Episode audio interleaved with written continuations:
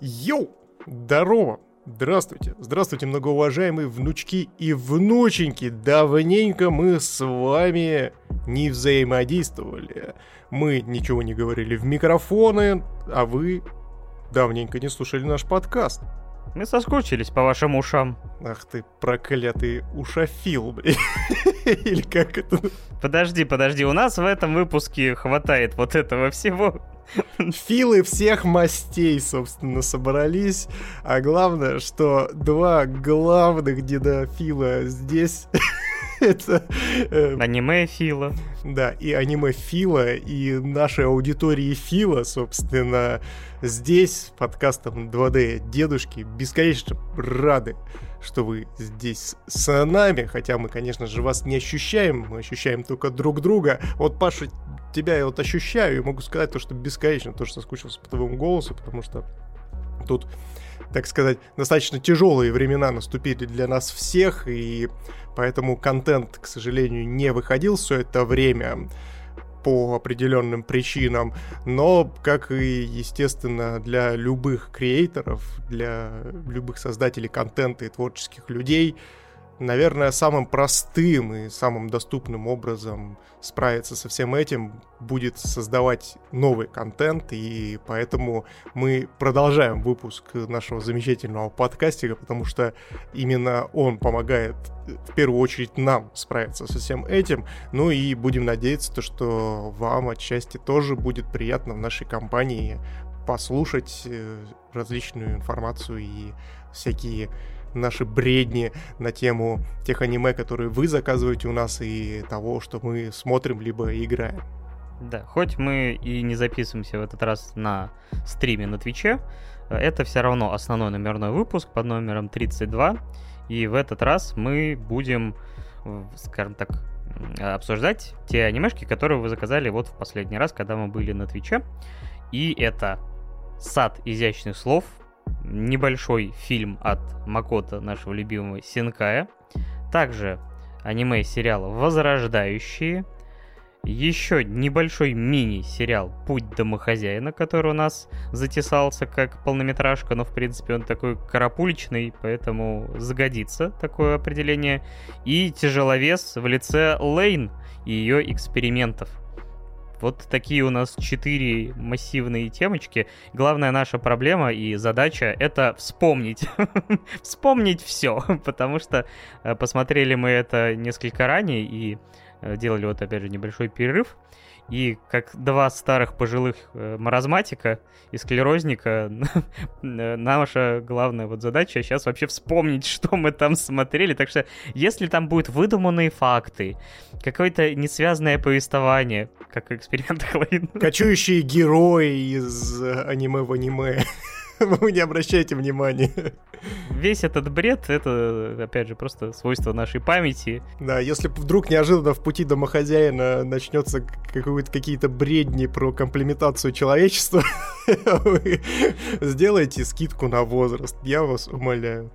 Да, также мы, как обычно, благодарим всех, кто поддерживает нас на Boosty, и огромная им благодарность и респект за то, что продолжаете, хотя мы вас отговаривали какое-то время. Говорят, сделайте перерывчик, сэкономьте там, не знаю, купить себе что-нибудь вкусненькое. Но нет, ребята продолжают нас кидать денежку, а мы будем стараться им отплачивать контентом. Правда, конечно, со всеми нашими обязательствами, конечно, посложнее, но мы будем стараться как-то наверстывать и что-то там придумывать. Опять же, огромное вам спасибо за то, что нас поддерживаете в это времечко. Да, а еще, естественно, мы бесконечно благодарим тех, кто решил неожиданно послушать наши предыдущие подкасты и продолжает подписываться на нас на Яндекс Музыке, на всех доступных подкаст-площадках и, естественно, там оставлять отзывы, прожимать лайки на том же самом Ютубе и так далее и тому подобное. Вы бесконечные красавчики. Благодаря конкретно вашим прослушиванием и вашим подписочкам мы это все в любом случае видим и ценим. И благодаря этому непосредственно мы и вернулись обратно в подкаст, потому что мы видим вашу отдачу и, естественно, это внутри нас э, зажигает и, собственно, заставляет идти вперед и продолжать выпускать контент в наш замечательном подкасте. Все верно. Даже 500 человек подписались на, яс... на нас на Яндексе, что бесконечно приятно. Так сказать, такими темпами, может, и тысячу возьмем когда-нибудь. Это да. Это да, через полтора года, вот на, на трехлетие, собственно, почти на э, деревянную свадьбу. Наш с тобой в подкасте 2D деды. Очередной раз накинул немножечко хорни контента, собственно, всем, кто любит шеймить. Или шиперить. Блять, шеймить, ёб твою мать, я, блядь, дебил, блин. Шиперить, шиперить, конечно, шеймить, это немножко другое, простите.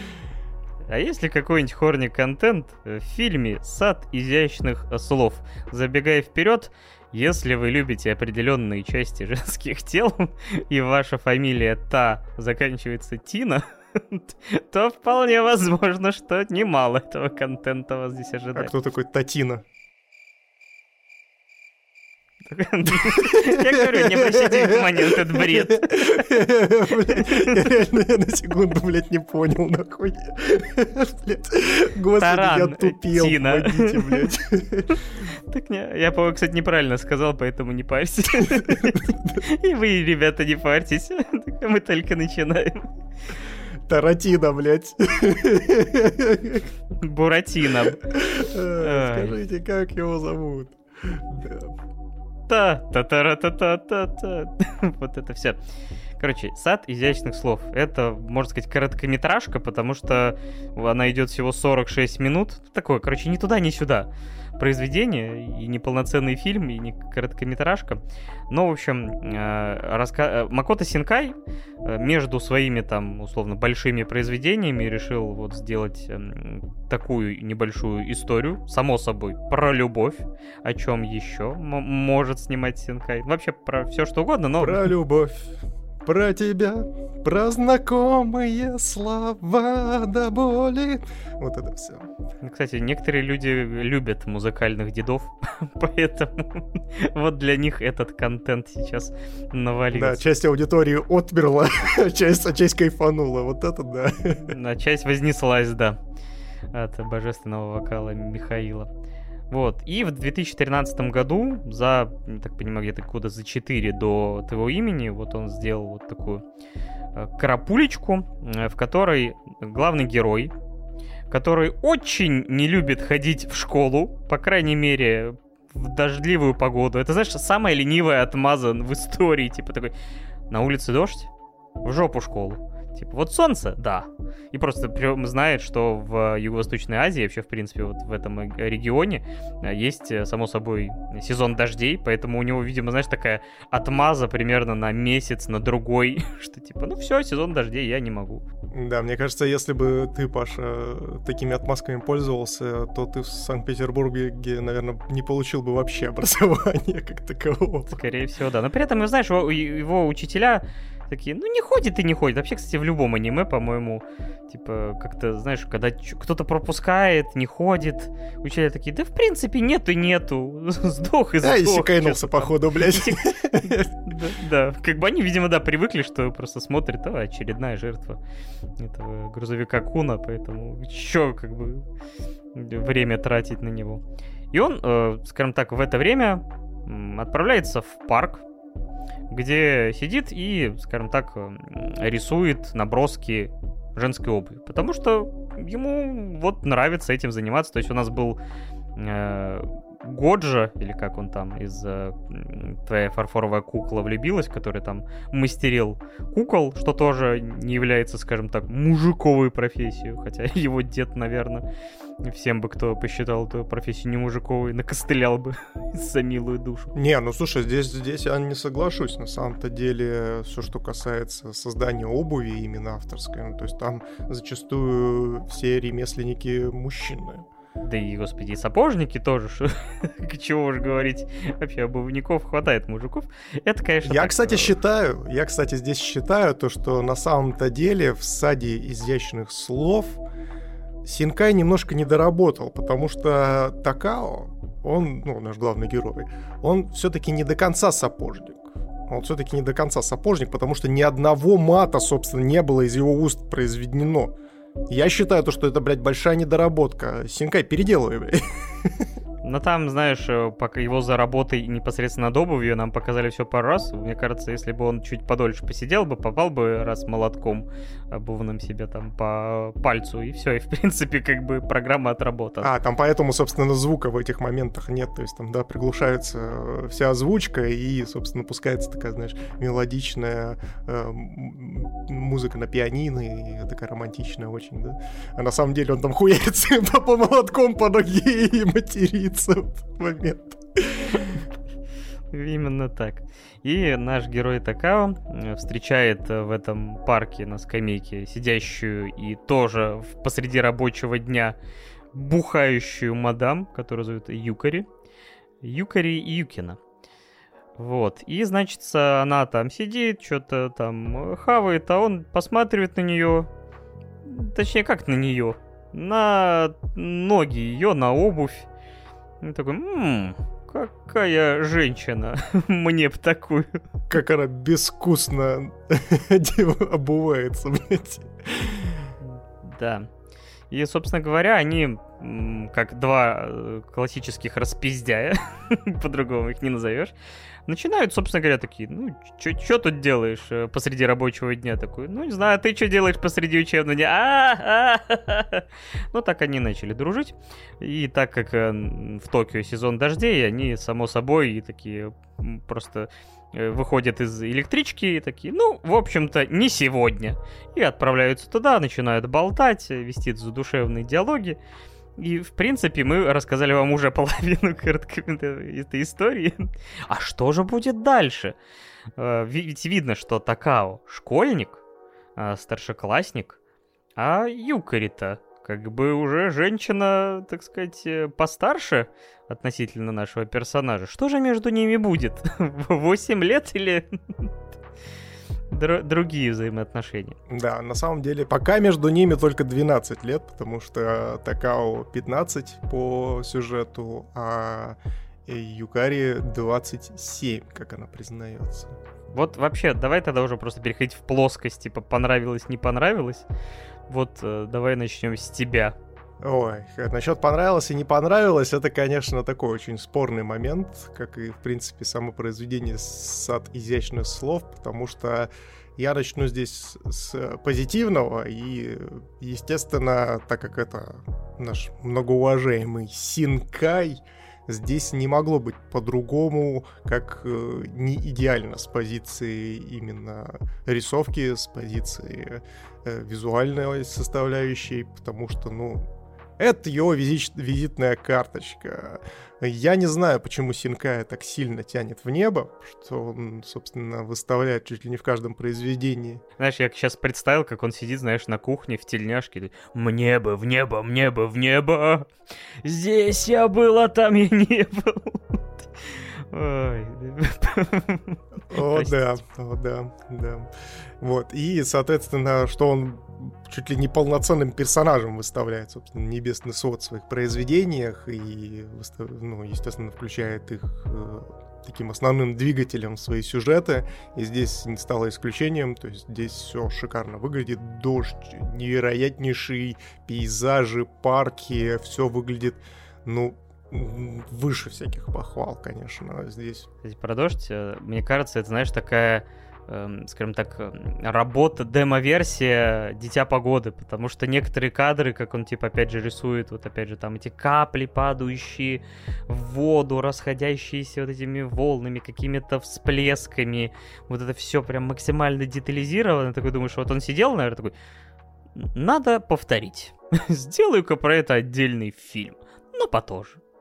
Это правда, это правда. Ну и, конечно, напрямую сталкивать Дитя Погоды и вот такое мимолетное короткое произведение, конечно, наверное, будет грешновато, но для вот именно вот такого... Только в плане визуала разве что. Ну да, конечно, конечно, потому что, опять же, здесь важно понимать, что бюджеты немножко другие, но при этом, ну, то есть талант не пропьешь, то есть в любом случае это выглядит замечательно, и я прям на всем протяжении просмотра, я, естественно, э, подмечал очень классные постановочные кадры э, с природой, так и в принципе, ну, то есть Синкай очень классно работает с камерой и выставляет, ну, прям полноценную кинематографию каждой сцены, прям вот в этом плане вообще даже, даже придраться, собственно, и не к чему.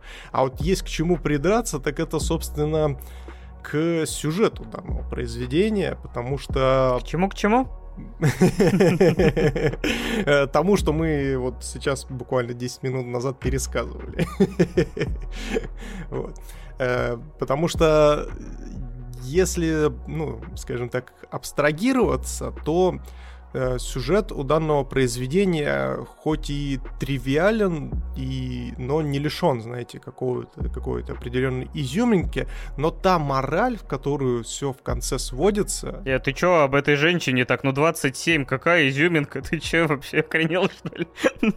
Побойся бога, Михаил. Да ты видел ее? Да, да, она ж такая булочка с изюмом, ну прям... М-м, я, я вот э, прям э, в какой-то момент затакал пора обрадовался, потому что такой, ну, ты как настоящий бывалый Милхантер прям молодец. Потому что по сюжету у Такао с Юкари намечаются романтичные взаимоотношения.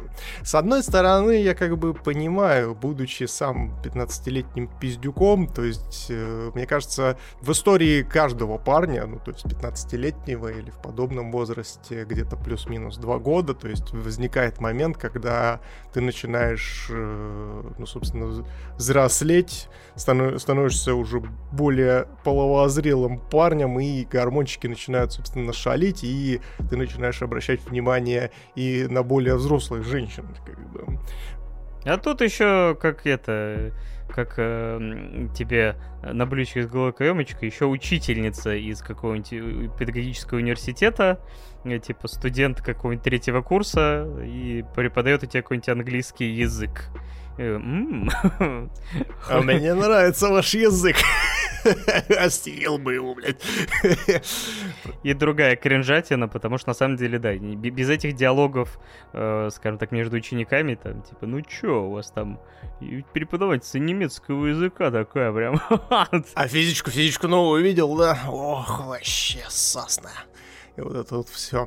И другие объективизации женщин. Максимально осуждаем. Но когда тебе 15 лет, что с этого человека взять? Опять же, это только обычно слабо, хотя, хотя нет. Обязательно какой-нибудь пиздюк э, в какой-то момент э, посреди урока там такой начнет флиртовать и вот, типа, ты не знаешь слово кринж, и даже не знаешь словосочетание испанский стыд, но все его испытывают, и преподавательница, и все вокруг. А наш Дон Жуан такой, а, да я вообще красавец. Так что с кем не бывало. Да, ну вообще это все на самом деле по прям закону Фрейда, ну то есть вот по его столпам, э, собственно, он там это все, естественно... Столпам. Огненный столб между прочим. Помянем пресс тупой респект, кто понял отсылку, собственно. Вот. И, естественно, ну, то есть даже Фрейд писал еще в своих там давнишних работах о том, что, собственно, действительно есть стадии психосексуального развития личности, и в одном из них, то есть как раз-таки такой момент познания себя через, собственно, проявление своей сексуальности по отношению к более взрослым особам. То есть это по факту перенос своей там, перенос чуть ли не своих сексуальных фантазий по отношению к матери. Но это опять же, то есть это все, э, Фрейд это расписывает более глубоко и более предметно, поэтому я сейчас здесь не буду заниматься полноценным образовательным там или ликбезом каким-то, вот. Э, чтобы прям сильно вас не травмировать. Но если интересно, почитайте. Это достаточно такая, э, действительно, столпы психологии. То есть очень многие используют их в своих психологических практиках, поэтому это может быть вполне себе интересно. Поэтому э, его поведение понятно. Это была гостевая рубрика «Дипломированный психолог» в подкасте «2D деды». Продолжайте, коллега. Спасибо, приглашайте меня, пожалуйста, еще. Ваш замечательный подкаст, мне очень понравилось. вот. И, э, но, но, опять же, ну, то есть и как бы я ни говорил о том, что действительно там в жизни каждого молодого человека возникают подобные ситуации, но при этом, при этом, то есть э, здесь развитие самого сюжета и вот этих романтических взаимоотношений между двумя вот этими индивидуумами, оно какое-то, ну, прям очень неровное и наигранное. У меня вот прям вот такое возникло ощущение, потому что они, во-первых, Э, возможно, здесь сыграл злую шутку хронометраж, потому что, ну, Синкай не успел как-то уложить это все, чтобы это смотрелось э, уместно и нормально, а не появлялось, знаете, вот как по щелчку пальцев из ниоткуда. А вот тут, получ... ну, а тут у меня возникло именно ощущение, то, что э, ладно, я еще принял ну, развитие взаимоотношений. То, что они встретились, да, два надломленных человека. Э, Такао э, у нас, естественно, эм, ведет себя по большей части тоже мотивированно тем, что у него есть очень старые воспоминания с мамой связанные. Э, кстати, он именно поэтому занялся обувным делом, потому что один раз его маме подарили замечательные красивые туфли, она была очень рада, и поэтому, видимо, Такао, скучая по матери, ну, собственно, начал э, проецировать и связывать свою жизнь именно с обувью, с ногами, возможно, поэтому он стал фетишистом, потому что то, как он смотрел на ноги Юкари в один момент, когда снимал, собственно, метки, насколько это было, знаешь, мне даже неуютно в один момент от этого э, стало, потому что, ну, у меня нет каких-то таких, знаешь, вот сексуальных фантазий, но я такой, окей, ладно, так тоже бывает. Да, при этом сама Юкари, скажем так, э, у нее болезненная ситуация возникла непосредственно в самой школе. И давайте, мы уже давно пересекли эту грань, мы уже со спойлерами обсуждаем, потому что тут, если не рассказать до конца, смысла никакого нет, потому что, ну, короткая история, что уж поделать. Вот, и, собственно говоря, э, в школе произошло, произошел конфликт э, с одной из учениц, потому что а, ее парень, или потенциальный парень, влюбился в, в учительницу, и она, собственно говоря, говорит, ну, чё, охренела, что ли? Ну, я так понимаю, то ли на нее пожаловались, то ли пошли слухи. В итоге она как бы больше не, ну, больше не появлялась в школе, то есть у нее возник э, какой-то комплекс, что ее там будут обсуждать за спиной, типа как-то вот. Ну там даже не просто комплекс, от нее же и ушел мужчина, ее, я правда не понял, это муж или не муж, ну то есть у нее был молодой человек, который, собственно, этим слухам поверил, и из-за этого они разошлись. Что только усилило ее, собственно говоря, вот какую-то тревожность и вот, ну, скажем так, боязнь вернуться к работе. Поэтому она в таком там, оплачиваем, не оплачиваем, но в итоге как бы в таком отпуске, то есть вот пытается каждый день, собирается отправиться в школу, но вот находит любую причину, в данном случае, типа, там, идет дождь, все, я, я, я, я не могу, я ненавижу дождь, дождь убил моих родителей. Все, типа, и отправляется, собственно говоря, в парк, где есть такао, где можно просто пообщаться. Блин, слушай, я тут подумал о том, что реально, прикинь, вот мы сейчас все тут грешим на грузовика Куна, а ведь дождь Кун сделал гораздо больше плохого для героев. По крайней мере, у Синка. Да, господи, ветер Кун. Типа, Воздух Кун, да. Вот это вот все. Вода, кунда, вот это все, вот это все шизофрения. Продолжайте, коллега, пока мы не стали пациентами. Окончательно. Ну и, собственно говоря, да, и получается, что она, благодаря вот этому новому возникшему чувству, которое она сама, собственно говоря, опасается, потому что, ну, формально это осуждается в обществе, и даже по закону не то, чтобы вообще разрешено, и как бы она, само собой, вот как-то, ну, не понимает, что с этим делать, но это помогает ей все равно выкарабкаться, прийти, по крайней мере, в школу, там, как-то, ну, она приходит, конечно, уже, типа, увольняться скорее и чем-то новым заняться, перейти в другую школу, но в любом случае она перебарывает себя о том, что она, в принципе, появляется в том месте, которое для нее вот олицетворяет э, вот эту травму психологическую, и наш герой, э, опять же, ну, собственно говоря, он не знает, что это его учительница, потому что сам он на уроках не, по, не появляется, а она не появляется, и поэтому они как бы не пересекаются. Ну, то есть, я так понимаю, что она преподает в другом классе, и в итоге он мимо нее проходит в какой-то момент как раз, когда, типа, заканчивается уже сезон дождей, и они в какой-то момент появляются в этом классе, он такой, о, чё, а? И узнает всю эту предысторию, и идет разбираться, и вписывается за нее, получает по хлебалу, но так или иначе отстаивает э, честь э, своей возлюбленной. Да, и здесь, здесь еще помимо того, что есть вот эта история, связанная как раз-таки с буллингом, со слухами и, собственно, репутацией Юкари в школе. Также она еще страдает очень сильно от кризиса идентичности. То есть она э, сидит, и когда Такао рядом с ней уснул в этой беседке, она произносит фразу о том, что э, типа мне уже 27, а я веду себя не лучше, чем 15-летка. Я будто бы застыла на месте. Вообще, на самом деле, очень, очень такая близкая проблема для многих, и я тоже с ней сталкивался в один момент о том, что действительно наша повседневность и, вот знаете, какие-то... Я еще... Ну, а это еще она произносит до того момента, как мы узнаем то, что она действительно является учительницей, и то, что там произошло, ну, и что произошло конкретно в школе.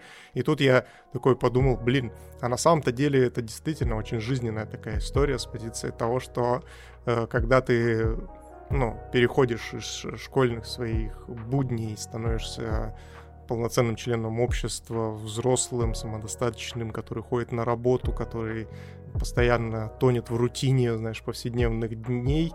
И в этой в этой рутине очень легко потеряться на самом-то деле. Я вот тоже в ней терялся один раз, и э, подходя уже там к своему 30-летию, я задавался вопросом о том, что, блин, почему все вот как будто бы застыло вокруг меня, как будто бы я никуда не иду и ничего, собственно, не происходит со мной. Будто бы вот реально, ну там после 25 лет я просто остановился на месте и все, и будто бы ничего не происходит. А потом ты стал смотреть аниме. Да, потом я создал подкаст, начал смотреть аниме, и это, кстати, между прочим, правильно коррелирует с э, моим выводом о том, что на самом-то деле Юкари не просто так э, тоже с Такао начала общаться, потому что она увидела в этом парнишке вот этот, знаете, эм, молодую энергию, молодое стремление. Она увидела то, что он хочет стать э, классным э, сапожником. вот. И, ну, естественно, дизайнером обуви. И ее эта цель очень сильно ну, вдохновило. То есть э, почему вот именно люди уже сформированные, уже, знаешь, там, с устаканенной психикой, уже более взрослые, почему они в такие ситуации попадают? Потому что у них э, исчезают цели. То есть вот в этой рутине хоронятся их цели, их стремления к чему-то новому. И поэтому, когда у тебя нет цели, когда у тебя нет стремления, естественно, это, знаете, как вот в видеоигре, у тебя есть квест убить 10 кабанов. И то есть ты понимаешь, то, что я сейчас убью 10 кабанов, и у меня что-то, ну, допустим, мне дадут опыт, я сделал level Вот. И здесь вот примерно та же самая история. То есть, когда у тебя есть в голове цель, ты к ней движешься, и благодаря вот этому движению к цели, то есть поэтапно, ты начинаешь считывать свой прогресс. И, ну, то есть, и из-за этого появляется вот это, знаете, стремление к чему-то дальнейшему. И вот она как раз-таки, ну, конечно, я читал очень много отзывов о саде изящных слов, о том, что на самом деле Юкари плохая, потому что в конце она действительно проникается чувствами к Такао и так далее и тому подобное, то, что вроде как бы слухи-то на самом деле не врут, то есть она действительно там может испытывать э, какие-то чувства и эмоции к э, молодым людям. Но здесь немножко другое, здесь происходит подмена, которая как раз-таки исходит из моего предыдущего спича, то, что она не влюблена в Такао, она видит в нем как раз-таки вот этого человека, который дал ей вдохновение, дал ей, знаете, э, некий заряд для того, чтобы она начала действовать, чтобы она пошла, уволилась с работы, переехала обратно домой, либо перевелась в другую школу и дальше продолжала жить. Вот.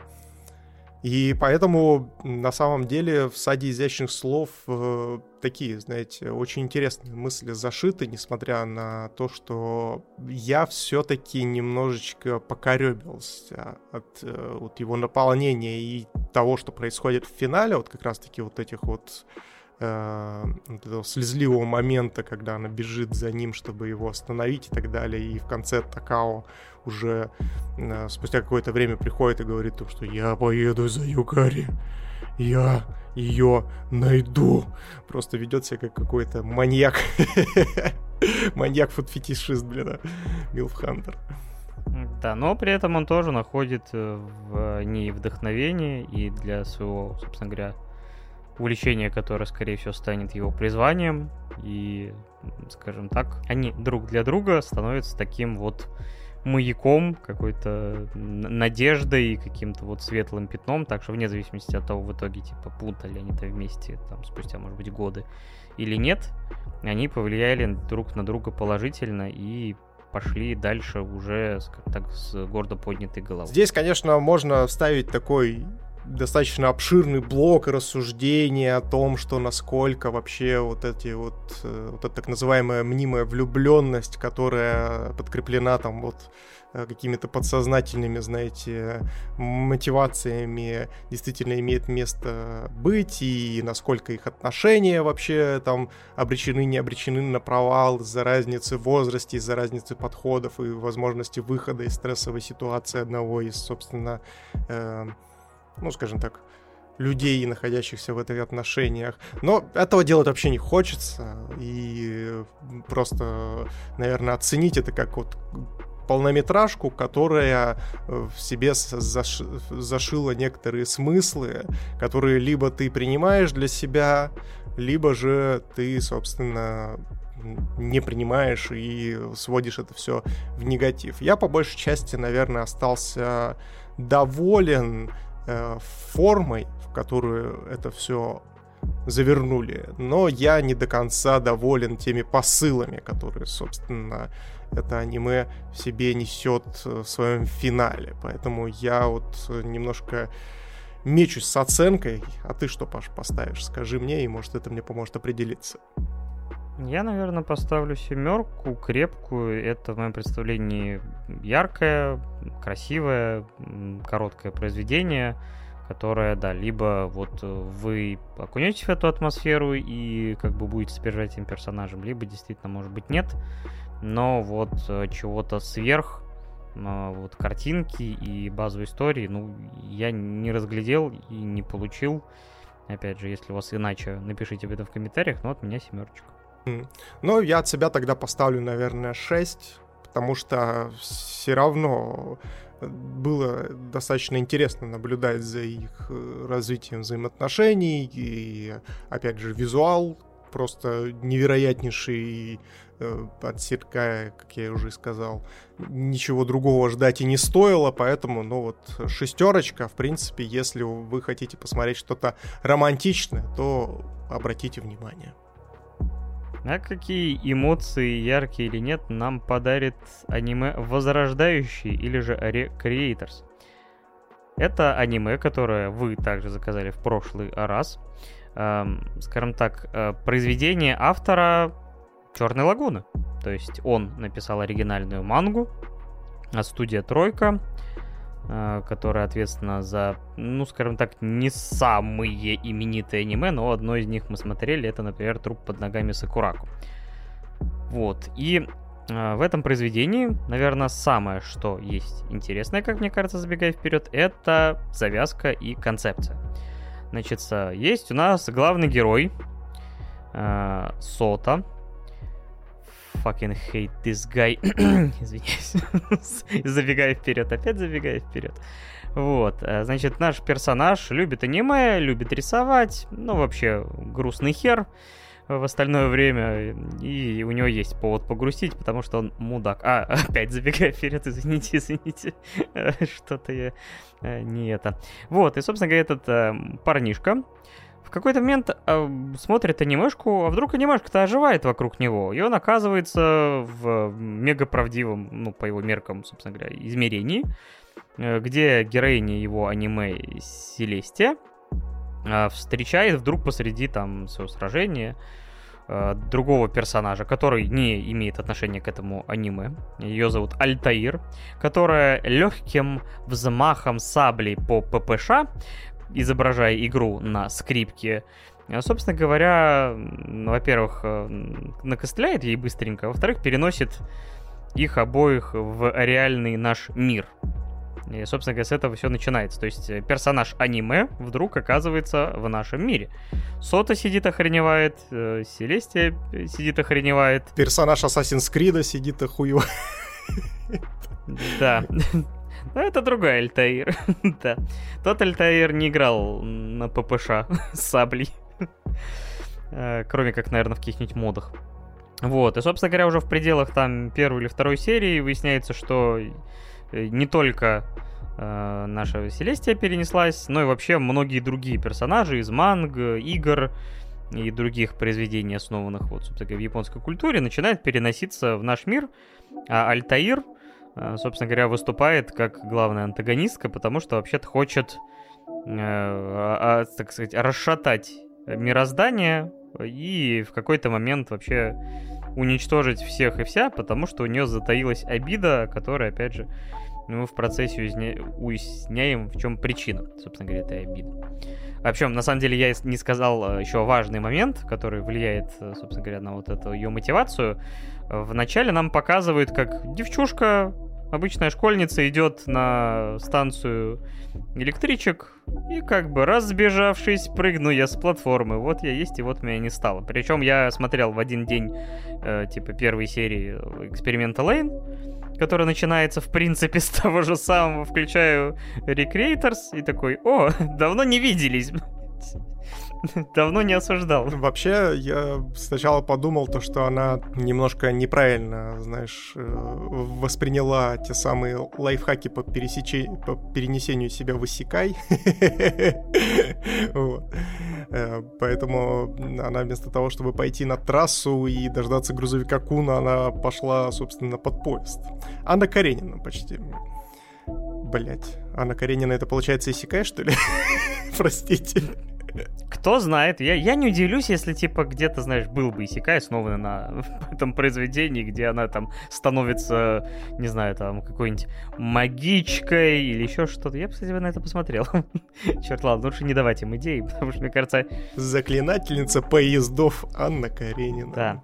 И, собственно говоря, с этого момента вот начинается такая вступительная часть, где постепенно вводят все новых и новых персонажей, которые отражают или олицетворяют такие довольно, ну, скажем так, не то чтобы проходные, но типичные персонажи, там, типа мех, э, аниме про школу, аниме про переигрывание, девочек-волшебниц, э, какое-нибудь суровое фэнтези и так далее, и далее по списку. Еще во второй половине там еще прибавится персонажей. Но поначалу вот э, раскладка такая. Но я всю, я на протяжении всего просмотра главных героев отличал примерно вот так. То есть у нас есть Целестия, которая, собственно, э, является персонажем, за прототип которого взяли, собственно, главную героиню из САО. У нас есть, собственно, Сейбер. У нас есть девочка-волшебница Мадока. Все как бы по канонам, как говорится целом, в целом, да, не без этого. Э, то есть это персонажи такие, как бы, архетипичные, что называется. Но вот, э, честно сразу скажу, что вот глубины этим персонажам, ну, прям, мне кажется, очень не хватает, потому что, вот честно скажу, каждый раз, когда доходил момент до каких-то разговоров, то есть я первой серии был заинтригован, вводили все новых персонажей, они там сталкивались, были интересные ситуации, потому что, само собой, они хотели повстречаться со своим создателем, потому что для них он выступал богом, а это лысеющий мужик, который рисует мангу, типа с утра до вечера. Да, и который создал тебя как персонажа для фан-сервиса на самом-то деле. Да, поэтому у тебя такие вырезы и прочее, прочее, прочее. Да, особенно это доходит, как бы, когда в, так сказать, в наш мир попадает персонаж Эроге Хикаю, э, которая сразу же, типа, начинает все время краснеть, потому что ее создатель это вообще просто король всех задротов, который что-то... О боже, она в реальности! Типа, я сделаю тебе еще более откровенный костюм. Не надо! Вот это вся динамика. Но э, вот именно как за персонажами-персонажами, за их взаимоотношением, диалогами.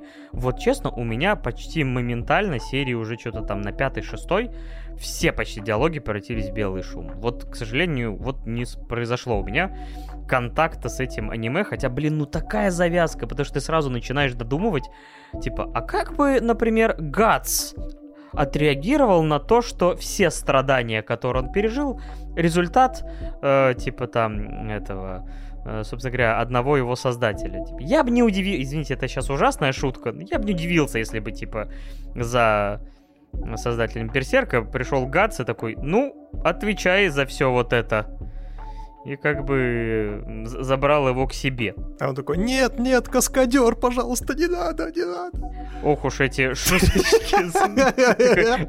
Каламбурочные опять, блин, это, типа, опять Вы опять перепутали булочную с каламбурочной, блядь. Михаил, это правда. Ну, то есть, реально, концепция, ну, прям, ну, очень, то есть, кажется, что ну, то есть, э, столько всего можно с ней придумать. То есть, ну, как бы вы реально можете взять персонажей за основу. То есть, та же самая вот эта Сейбер, она мне на самом деле по тому мрачному фэнтези-миру, в котором она пребывала, у меня были вайбы, на самом деле, Берсерка. То есть, выглядит она как Сейбер, только, условно, как темная Сейбер с какой-то вселенной, где все умирают, все все время плохо, и нет никакой, э, ну, как бы, э, вообще надежды ни на что. И, типа, она и вот этот наш персонаж, который угрюмая постоянно, такая, типа, вся на пафосе, она начинает э, дружить с этой мамикой, которая наша Мадока здешняя. Хотя, в принципе, говорят, что, ну, в принципе, все девочки-волшебницы — это примерно один и тот же персонаж. Поэтому тут что Мадока, Сейлор Мун, вот далее по списку, типа.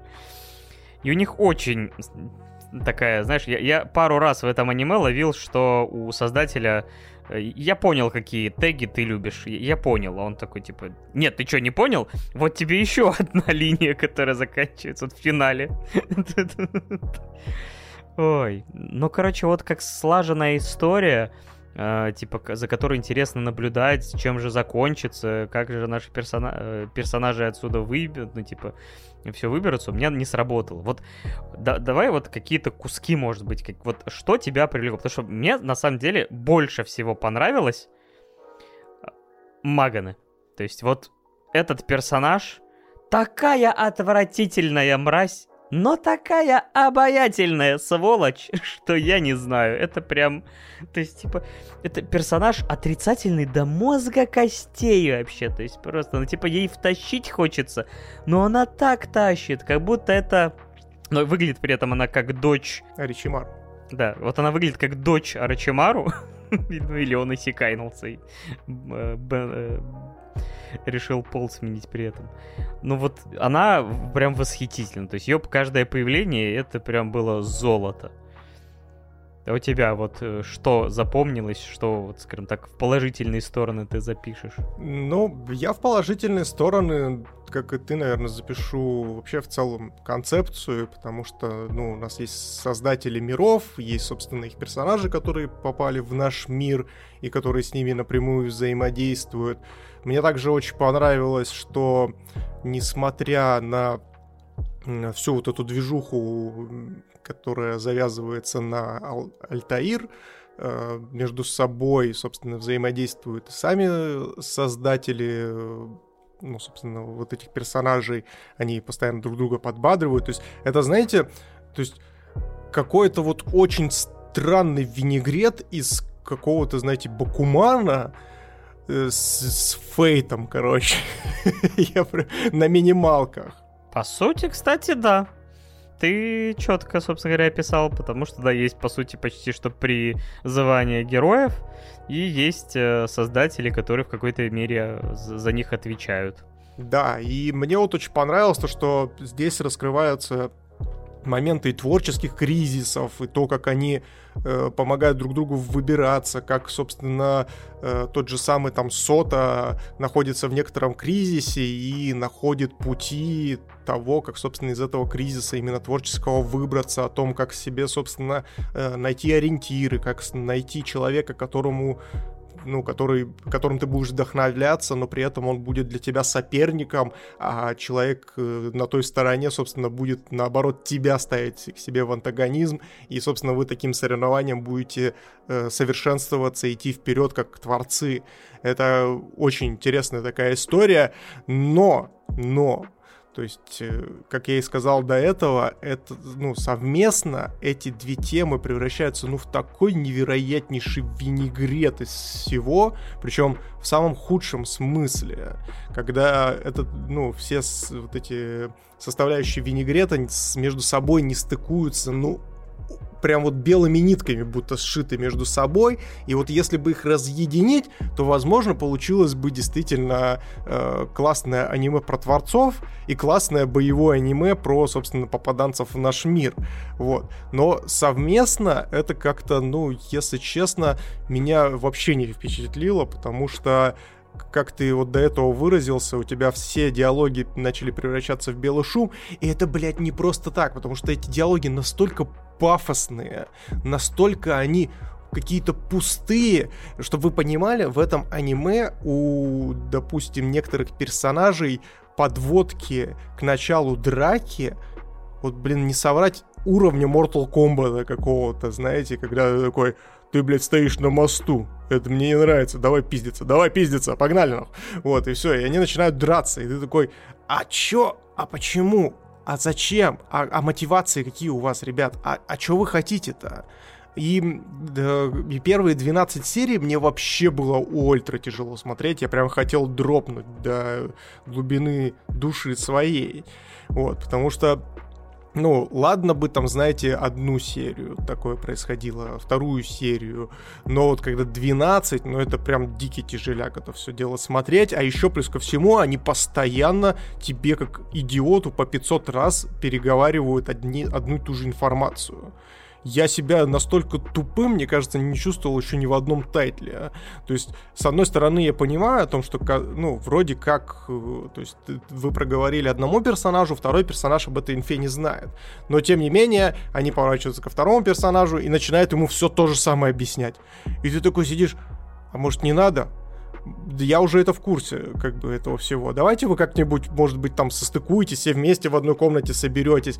И вот реально, то есть это настолько прям неровно повествование выстраивает. Да, конечно, оно достаточно насыщенное там и периодически перекатывается там с экшена и так далее и тому подобное. Но когда экшен заканчивается и тебя перемещают, допустим, э, в комнату, где один из персонажей экс экспозиции Аки, собственно, которая глава вот этой всей движухи, генеральный координатор совета э, вот, по чрезвычайным ситуациям, она садится с, с, такая, а теперь проведем брифинг. И начинается, и просто до бесконечности будто бы тянутся эти диалоги, которые тебе вы же любите бюрократию в аниме? Да, то есть я вот прям реально почувствовал себя, как будто бы мне, знаете, вот как в моей дипломной работе, блин, воды наливают и для того, чтобы растянуть хронометраж. Но, но, после 12 серии, э, здесь э, отдать должное стоит, начинается как раз-таки история завязана на Альтаир, на ее раскрытие, и как раз-таки все подводит нас потихонечку к финальной движухе, и вот тут, вот тут, собственно, Recreators для меня раскрылась с другой стороны, и я прям с таким, знаешь, прям завороженно сидел и смотрел, собственно, на все происходящее за развитием событий. И в целом я могу сказать то, что концовка, концовка для меня это аниме немножко подвытащила. Понятное дело то, что я бы, возможно, хотел бы, чтобы аниме закончилось немножечко по-другому, возможно, так, чтобы они где-то какие-то ситуации докрутили, но, но, несмотря на вот эту, вя... ну, оглядываясь на вот эти 12 серий вялые, абсолютно первые, которые я глянул. Оставшаяся половина сериала прямо действительно очень бодренькая, с какими-то, знаете, такими мангеймами, с какими-то, э, ну, там, переигрываниями, раскрытиями персонажей. То есть, ну, вот Альтаир мне очень понравилось, как раскрыли, и, в принципе, ее мотивация мне очень понравилась, и там очень классно завязана вот эта концепция э, с тем, что э, силы наших героев, которые, собственно, пришли из других произведений в наш мир, она очень зависит от любви аудитории. И это настолько прям классный концепт. Я такой, вау, вот это да, вот это хорошо прям. И то есть там прям настолько все доводит, то, что Альтаир раскрывают, она э, ее начинает любить еще больше народу из-за того, что, ну, собственно, она очень действительно трагичный персонаж такой. И, и ты такой сидишь, Бля, а мы походу проебали, ребят. Походу мы эту катку Зачем вы крыть-то собираетесь? Мы в дерьме. Да, и потом, конечно, это все делает небольшой кульбит под самую концовку не очень приятный. Мне бы хотелось немножко по-другому закончить, но в принципе, в принципе, за, как попытка, очень даже неплохо. Очень даже неплохо. И я здесь даже, если честно, не знаю, что еще можно добавить по Recreators, потому что здесь есть и ну, как я и сказал, то есть в этот винегрет понамешано все. Вот, и в последних 12 серий туда еще и присоединяется вот такая, знаете, психологическая подоплека э, про, собственно, популярность, про, собственно, признание или непризнание авторов, и, собственно, там и про буллинг часть есть, и прям это прям вот так начинает потихонечку выстреливать в тебя, и ты такой, вау, вау, хорошо, хорошо, хорошо, ребята, разгоняйтесь, разгоняйтесь, пожалуйста. Но, но, но, какого-то, знаешь, э, финального вау все-таки от возрождающих, ну, если вот прям все 24 серии оценивать, у меня, наверное, все-таки не случилось по большей части. Хотя вот концепт, блин, многообещающий. Я хочу, чтобы сделали ремейк Recreators. Да, мне кажется, что потенциал не подраскрыли. Мне кажется, что этой концепции есть. Ну, опять же, главное, сделать миллион исекаев ради бога. А вот есть какая-то крутая идея, и анимешка-то вообще она какого года там, по 17 что ли? Ну, то есть мне кажется, что можно было бы просто взять эту же идею и просто попробовать ее там немножко вот еще усовершенствовать, и было бы прям конфетно-букетно, шикарно, замечательно. Но там же еще и в конце еще и история закольцовывается сама по себе очень прикольненько. Вот за это тоже, кстати, я отдельный лайк забыл упомянуть. Да, но вот если говорить чисто про мои какие-то итоговые впечатления, то меня аниме, к сожалению, где-то потеряло вот где-то на середине. Э, у них, кстати, был очень, просто шикарный э, филлерный эпизод с пересказом, где Метеора, которая перевоплотилась, ты не смотрел его? Да, я его посмотрел, и, кстати, это тоже очень прикольная история, потому что... Э, Заигрывание с мета вообще отсылочками всякими там и самоиронией, это замечательно всегда. Да, да, да, это, кстати, мы, мы забыли упомянуть, что на самом-то деле Recreators, он, он отчасти еще и делает такие, знаешь, э, реверансы на знаешь, как на моду иссякаев и тому подобное, и он их все осознает и местами очень прикольненько даже обыгрывает. То есть там и четвертая стена ломается иногда, и шуточки такие, знаешь, вот именно типичные иссякаевские, знаешь, обыгрываются. Это прям прикольненько. Да, и поэтому вот кажется, что потенциала, ну, прям море. И такое ощущение, что, скажем так, мангу решили, э, эту короткую мангу, адаптировать. Не знаю просто, насколько они все-таки отличаются, не отличаются. Но вот видно, что как будто бы они хотели слишком сделать это мейнстримно для всех. И загладили все углы, как-то все это подали таким более расплющенным. То есть какой-то вот объем, какая-то текстура, она пропала. Э, ну, скажем так, от того, это, скажем так, относительно того, чем бы это могло быть. И мой, наверное, главный вообще минус этого произведения это главный герой. Я, я не знаю, типа, вот многие ненавидят, например, вечно ноющего нашего замечательного Синди, по сравнению с Синди, по-моему, Сота это вообще не знаю, типа, то э, э, Синди альфач по сравнению с этим персонажем. А как он все выкручивает под конец, я не знаю, я возненавидел его еще в два раза, потому что он э, сделал так финальный выверт, что по сути он себя оправдал словами персонажа, которого он сам написал. То есть он мог не писать того персонажа, как в реальности, он выписал себе индульгенцию своими же руками. То есть это, это такой верх... Я не знаю, для меня главное разочарование этого фильма, что его никто не отпиздил. Вот я не знаю, это моя субъективная абсолютно проблема, наверное, но я его прям возненавидел за просмотр.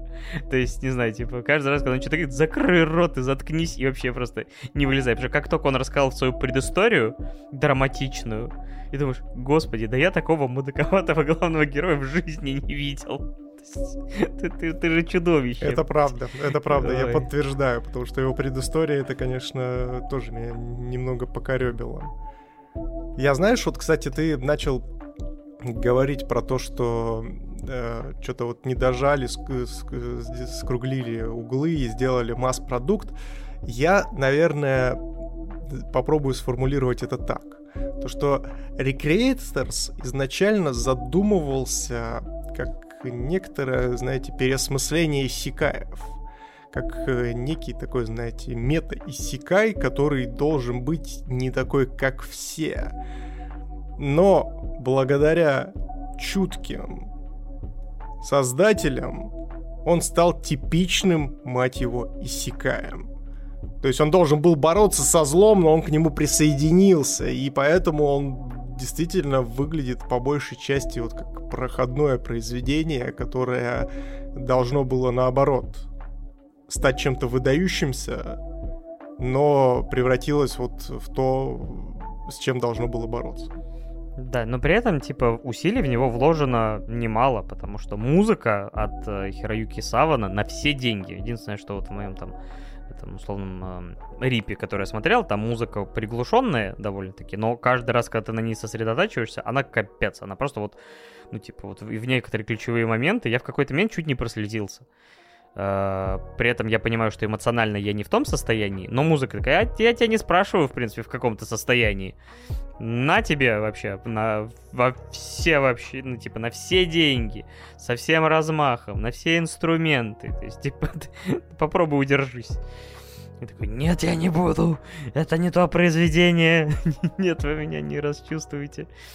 Все половина здесь персонажей, они недостойны этого. Но в целом, говорю, оно, э, то есть вот я понимаю, почему у него там условный там 7.56, например, там, э, то есть довольно хорошая оценка, потому что концепция интересная, анимация качественная, музыка зашибенная, и если вы, скажем так, вот, э, скажем, еще синхронизируетесь, и у вас, не знаю, может быть, не настолько завышена планка, то мне кажется, что аниме-то все равно вам понравится. То есть э, вы оцените, типа, его оригинальность, исполнение, какие-то темы, но вот у меня, к сожалению, полный рассинхрон произошел, особенно во второй половине, то есть вот меня где-то на середине потеряли, я вот вошел в противофазу с этим произведением и просто так и не сумел его как-то принять и уже досматривал немножко через силу. Это мое чисто субъективное мнение, поэтому вот чисто объективно анимешка неплохая но не докрученная. И сколько ты субъективно поставишь этому аниме? Субъективно я ставлю ему 6. То есть, честно говоря, мне кажется, что вот чисто если вот просто разобрать его на какие-то части, на части и оценивать, то меньше семерки ему не поставить. Но из-за тех моментов, которые вот чисто субъективно, я больше шестерки не могу поставить. Угу. Ну, а я чисто от себя поставлю субъективную оценку 5 из 10. И эти 5, собственно, это достоинство последних 12 серий. То есть первым 12 сериям я ставлю 0 из 10, а последующим 10. Средняя оценка 5. Так и запишем. Ну, после такого активного, знаешь, обсуждения надо расслабиться, не знаю, там, покушать, не знаю, там, просто посидеть в уюте. Сменить род деятельности, я считаю. Да, и, может быть, возможно, стать домохозяином и пройти путь домохозяина — это наша следующая тема. Вот скажи мне, Паша, вот скажи мне, Паша, скажи мне, пожалуйста, как часто ты выходишь из дома? А, господи, да я, честно говоря, и да, не знаю, там, какой-нибудь корон это не то, чтобы был э, прямо таки активным а за последние годы я вообще стал таким домоседом. Но, как ни странно, по-хорошему, типа, вроде все должно было бы сделать из меня домохозяина, типа, там, уборочка, готовочка, вроде время не тратишь там на дорогу, ну, типа, сделай вкусную, там, себе обед, там, или ужин, там, приберись. Но я живу в таком свинарнике. Я за три года жизни уже почти, там, четвертый год идет, как я э, переехал. э, или даже уже пятый. Это была программная, программа «Доступное жилье с свинарники» или что? Типа того. Нет, это, это как бы нет. Это то, до чего я довел свою квартиру. А, я, я, я думал, это просто ипотеку взял свинарники. Блять, свиньи пиздатые, люблю свиней. С низшими ценами на жилье, мне кажется, свинарник выглядит еще не, не самым плохим вариантом, да. Вот, и, короче, типа, я домохозяином так и не стал. У тебя когда-нибудь такие подвижки были? Такой думаешь, вот, надеть бы передничек, сварганить что-нибудь женушки вкусное, встретить ее с работы. Но, слушай, справедливости ради, я могу сказать так, то что я, ну, к еде отношусь, э, в принципе, те, кто слушал наш эпизод про повара-бойца Сому, в принципе, знают мои отношения к еде, вот, и благодаря нему я особо не любитель готовить, потому что, ну, для меня еда это вот, знаете, расходный материал, который я трансформирую в энергию, вот. Но, но, справедливости ради, так как я, собственно, женат на прекрасной женщине, вот, естественно, я периодически этот передничек одеваю для того, чтобы порадовать ее там завтраком, либо же приготовить там какой-нибудь ужин, либо сделать вид, что я готовлю ужин, но при этом заказать его, собственно, в каком-нибудь ресторанчике. вот. И сказать, что это сам приготовил. Да, да, конечно. Потом, это, знаешь, это как это, типа, купил пельмени замороженных, вот, их раскрыл пачку, пачку выбросил, а сам такой раскидал муки и такой, типа, бля, я сам приготовил вот это вот все. Вот. Но, э, ну и, и так, поэтому мой путь домохозяина, он, в принципе, в начальной стадии сейчас находится в некоторые, ну, потому что я в любом случае, ну, то есть слежу за домом, то есть там убираю территорию, так как я в частном доме живу, вот, соответственно, дома убираюсь и так далее и тому подобное. То есть в этом, в этом плане у меня э, есть задатки домохозяина, а вот если они у нашего главного героя, расскажи, Паш. В общем, наш главный герой Тацу, бывший якудза, в какой-то момент жизни встречает замечательную девушку Мику.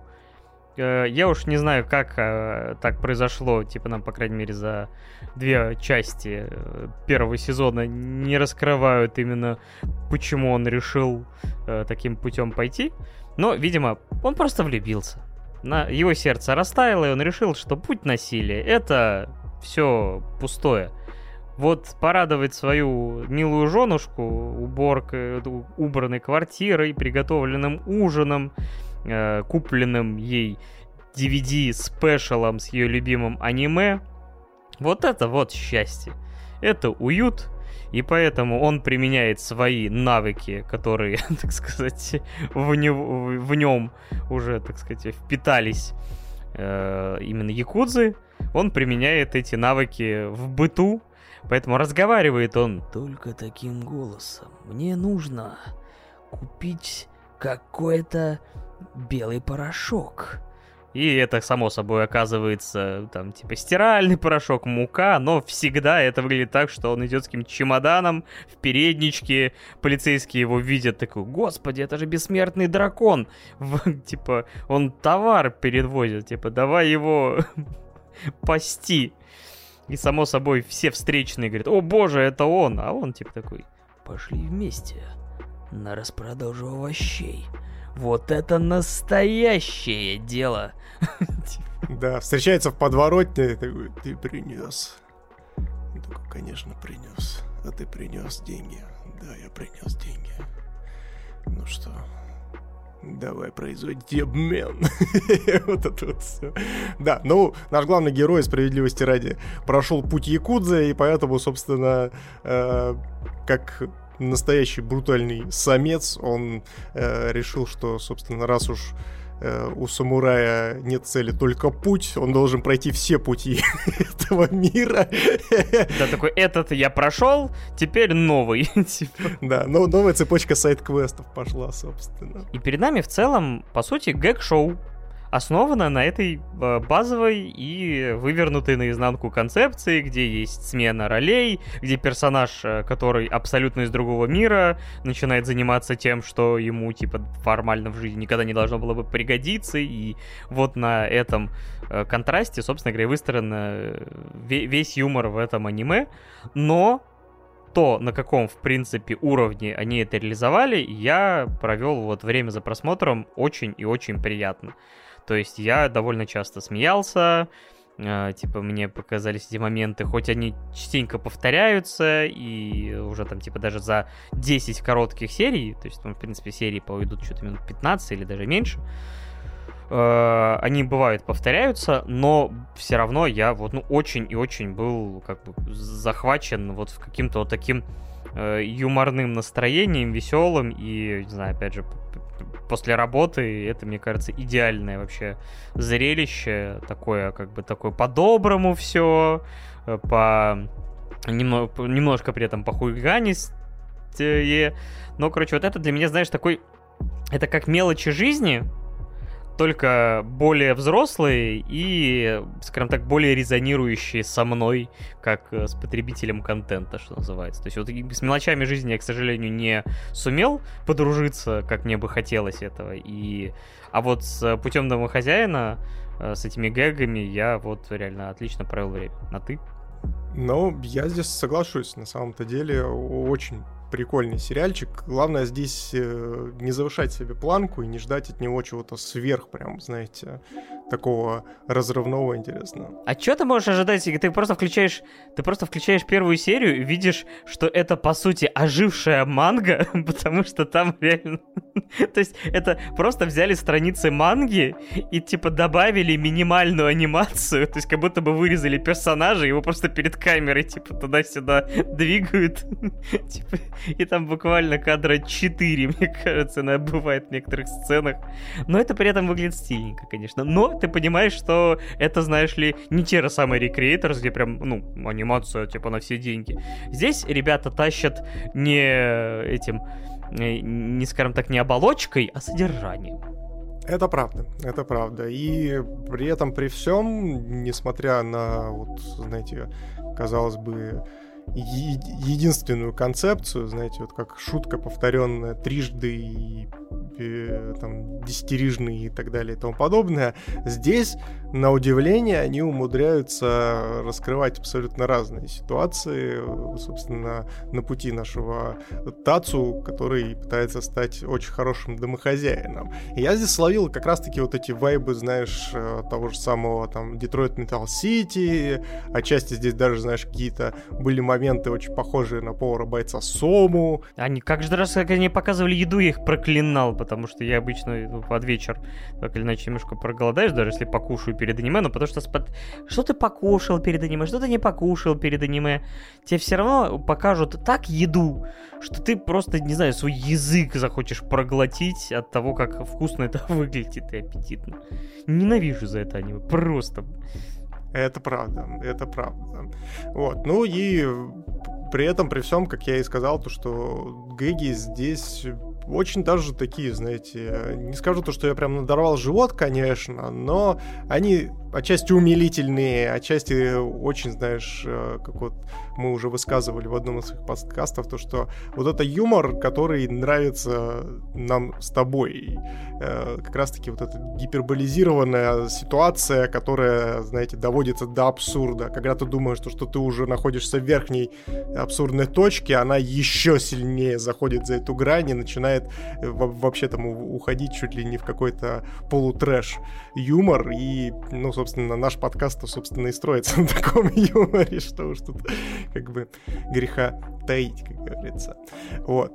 Я вообще, кстати, часто аниме, ну, скажем так, смешат, потому что японское чувство юмора, оно, ну, скажем так, оно японское. То есть, скажем так, не будучи, мне кажется, японцем, очень много моментов, когда они прямо целенаправленно шутят, ты такой, ну, забавно, но, но ты как бы не улавливаешь соли, потому что, ну, скажем так, культурный код у тебя другой. То есть это то же самое, что кому-то показывать, не знаю, там, типа, кривое зеркало какое-то. Э, хотя, господи, и нам сейчас покажи кривое зеркало, мы тоже подумаем, что мы какие-то иностранцы. Хотя в детстве я и с этого ухахатывался за милую душу. Ну, вообще, как бы, умудряешься ты смеяться над японским юмором? Или когда как? Ну, вообще да. То есть меня госпожа Кагуя разъебывала прям на протяжении первых двух сезонов знатно. С Гинтамы я гыгыкал э, достаточно, ну, прям в голос с некоторых моментов. Поэтому сказать то, что, конечно, весь юмор японский мне понятен и близок, э, наверное, нет. Да и, собственно, и не должно. Но при этом, то есть, э, те тайтлы, которые раз, ну, как раз-таки нацелены на массового зрителя, который, ну, и отчасти затаги, затрагивают и европейскую часть, и вот нашу, то есть э, западную, э, западный менталитет. А в этом плане японцы вполне себе могут э, сделать достаточно качественную, крутую комедию. Поэтому сказать то, что прям ну совсем нет таких тайтлов, ну я бы не брался. Нет, это нет, само собой нет. Но просто иногда, знаешь, бывает, вот ты смотришь тайтл, и типа там вот какая-то вот момент, который обыгран как комедийный, и ты такой...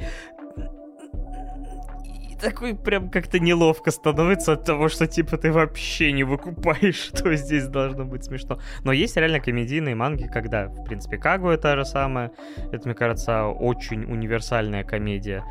Э, тот же самый Оджи-сан. Э, неспроста, мне кажется, кстати, Netflix иногда вот берет такие проекты, которые, знаешь, вот реально сделаны за ну, кажется, не очень большие трудозатраты в них вложены, то есть чисто по анимации.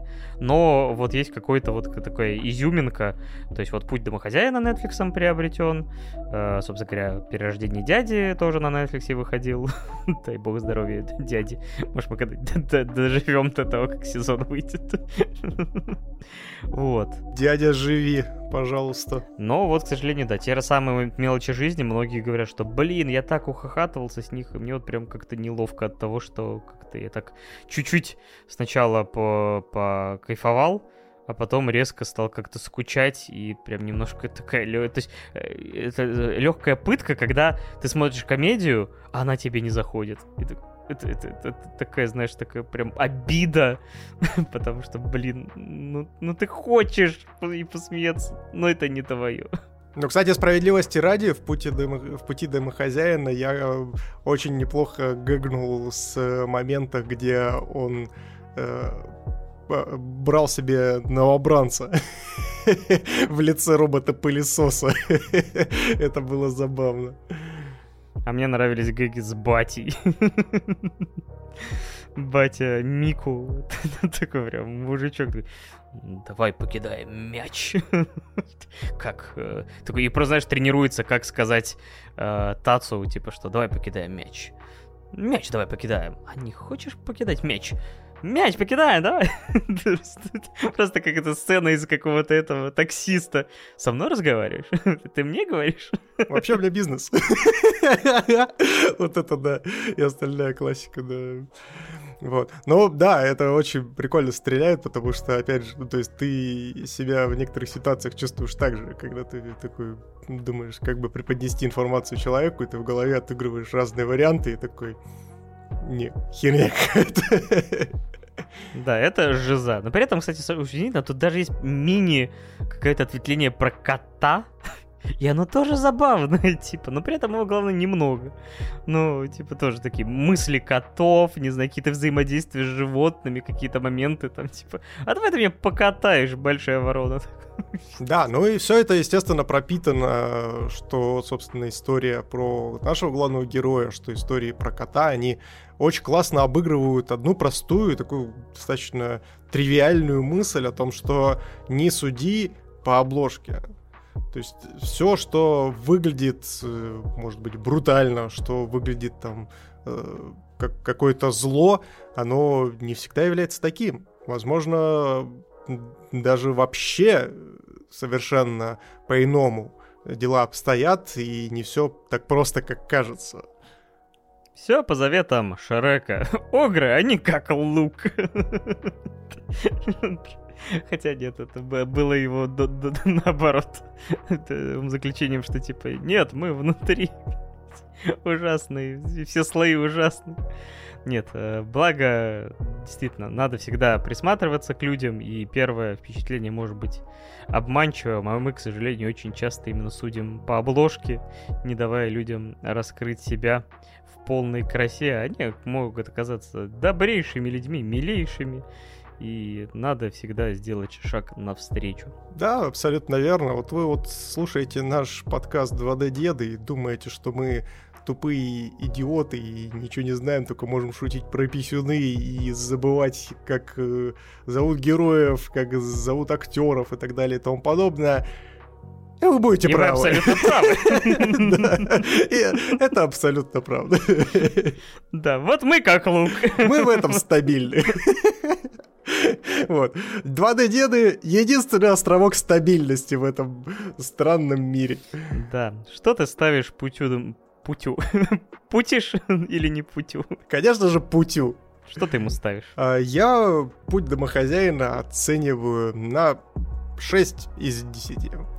Очень даже неплохой тайтл на вечерочек, когда действительно не хочется сильно напрягаться, а хочется сесть и достаточно неплохо провести время, погыгыкать с э, каких-то ситуаций, с каких-то э, шутеечек абсолютно ненапряженных. Я же поставлю на 7 с половиной. Я очень хорошо провел время. Жду второй сезон, который анонсировали на следующий год. Так что путь домохозяина еще вернется. Надеюсь, с более большим бюджетом. Да знаешь, ему идет этот маленький бюджет, мне кажется. То есть это, знаешь, даже выглядит даже с определенной степенью стильно. А вернется ли к нам... Придумаешь какой-нибудь переход для Лейн? Хуй знает, как к нему поступаться, блядь. Да, главное, что путь домохозяина абсолютно легок и не имеет нам мозги.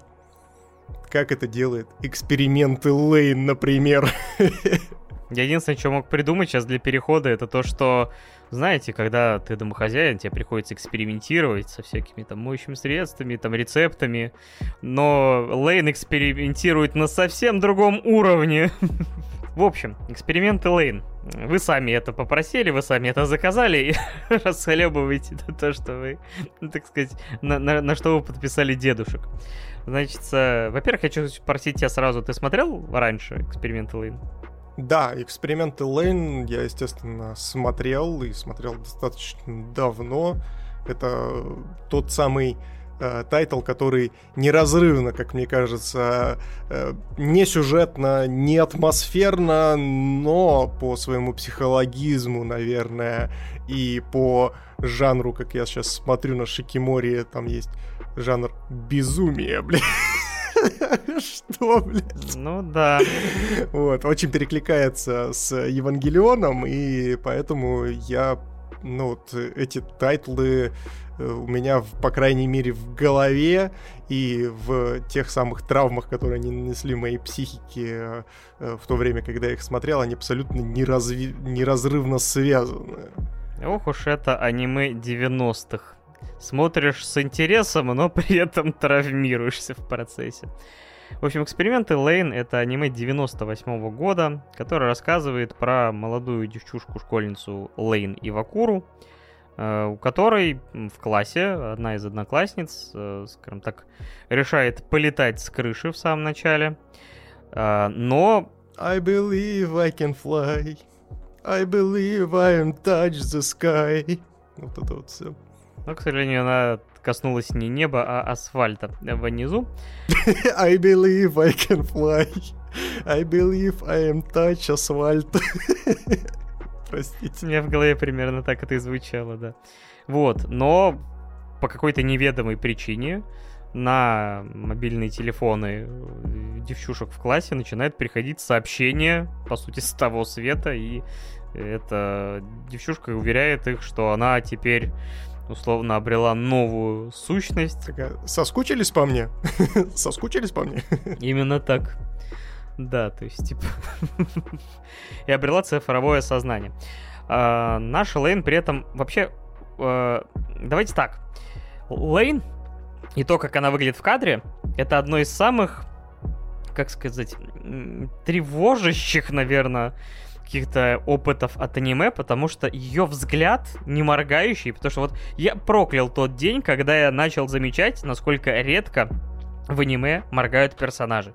Никогда не присматривайтесь к персонажам, потому что стоит вам заметить, что они моргают раз в серию, становится вот прям местами жутко. Особенно вот в аниме, которые, типа, ни хрена не развлекательные, а вот такие, типа, атмосферные. И вот этот не моргающий взгляд, а Лейн, он, типа, просто такой, знаешь, вот это вот взгляд на тысячу миль, или как он там называется, на сотню миль, когда ты видел некоторое дерьмо, и вот это ощущение какого-то вот не, не, не сфокусированного взгляда, какого-то потерянного. И она вот с этим взглядом ходит, просто не, не вдупляет вообще, что происходит. Как и, собственно, ты на протяжении всего просмотра. Да.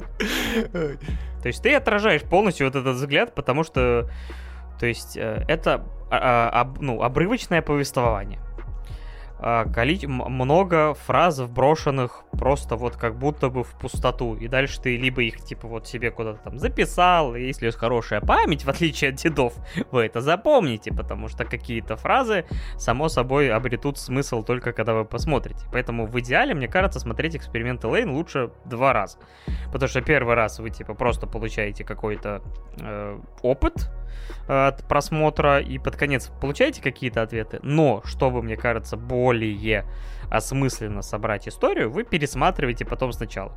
Я так не сделал, э, и поэтому у меня вот есть просто вот атмосферный опыт от происходящего, где реально девочка ходит, не вдупляет, потом ей батя покупает комп, и она начинает э, просто типа стремительно превращать свой этот свою комнату в комнату full тайм стримера. Да, вот как раз хотел сказать, что типа она превращается в стримера, начинает общаться, у нее личность начинает э, куда-то что-то расщепляться, что, скажем, нас подводит к одной из мыслей о том, что аниме 98 -го года, когда еще не было соцсетей, интернет только вообще как бы становился общедоступным. Uh, у меня лично он появился только нормальный в 2006 году, то есть типа, чуть ли не десятых лет спустя. Вот. И это аниме, которое умудряется предсказывать огромное количество вещей, которые только-только произойдут через 10-20 лет. То, что личность человека в реальности и виртуальности могут быть абсолютно разными он будет за, вам показывать о том, что, что может быть, если человек принесет свое сознание в сеть. Станет ли этот человек, э, скажем так, обретет ли он цифровое бессмертие, или это будет какая-то, не знаю, адская пытка и какой-то вот вообще наоборот лимб. И все вот эти вещи, которые... Э, скажем так, опять же, что есть человек, что есть душа, типа, опять же, что определяет его как вообще создание живое. А, но все это вот вброшено такими вот кусочками, тебя просто вот э, кидают обрывки информации, и дальше либо ты собираешь это, либо вот просто окунаешься в безумие на 13 эпизодов. Вот э, у меня был именно такой опыт просмотра. И мне там, я не знаю, я сразу же почти полез там какие-то видеоролики смотреть, но включил первый и уже понял, что это похоже на лекцию по философии. Как у тебя был просмотр, вот первый и второй? Ну, первый мой просмотр как раз-таки примерно так же, как и твой.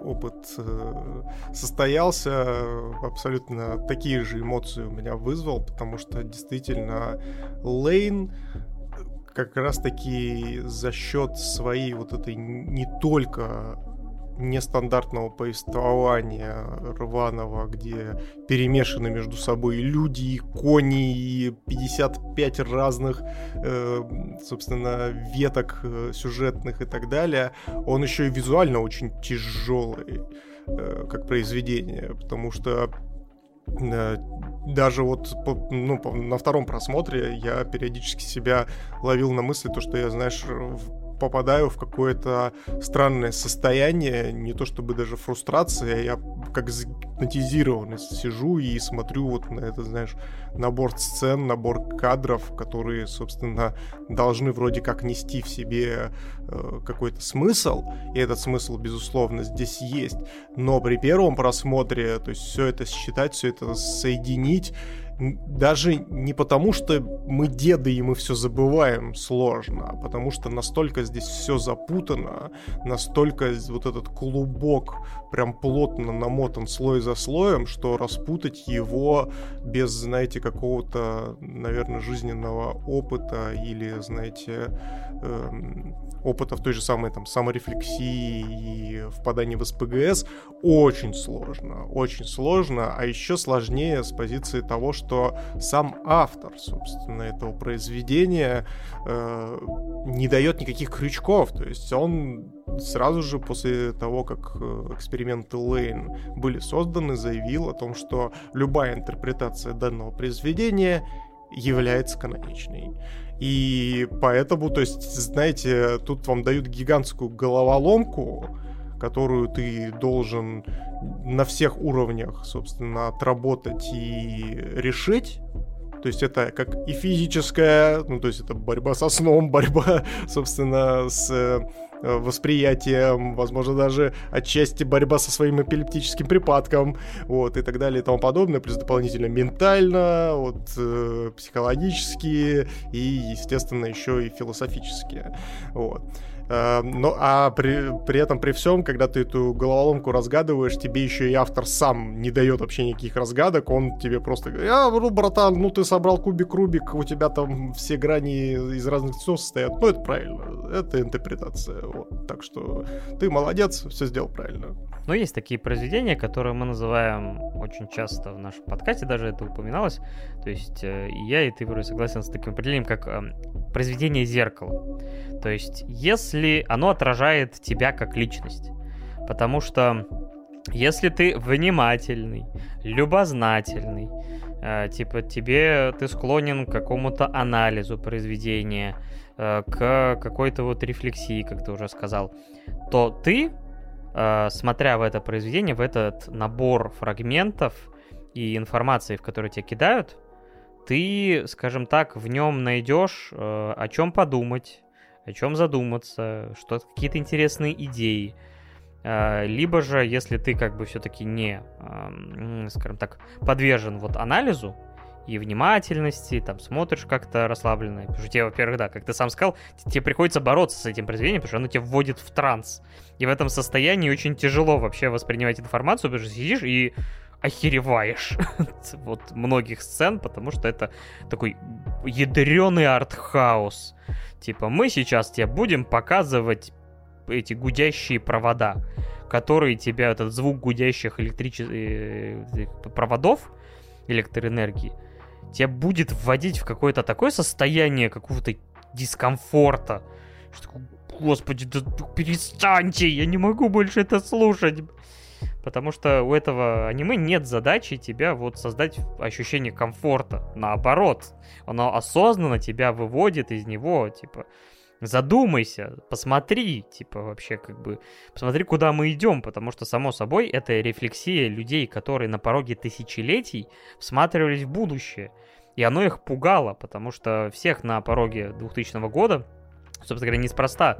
Э, в 90-е было огромное количество киберпанк произведений. Это был, условно, там уже хоть и считался таким уже немножко закатом, но эти произведения были довольно-таки депрессивные, как «Призрак в доспехах» или основанная на этом «Матрица». Тот же самый вот эксперименты Лейн.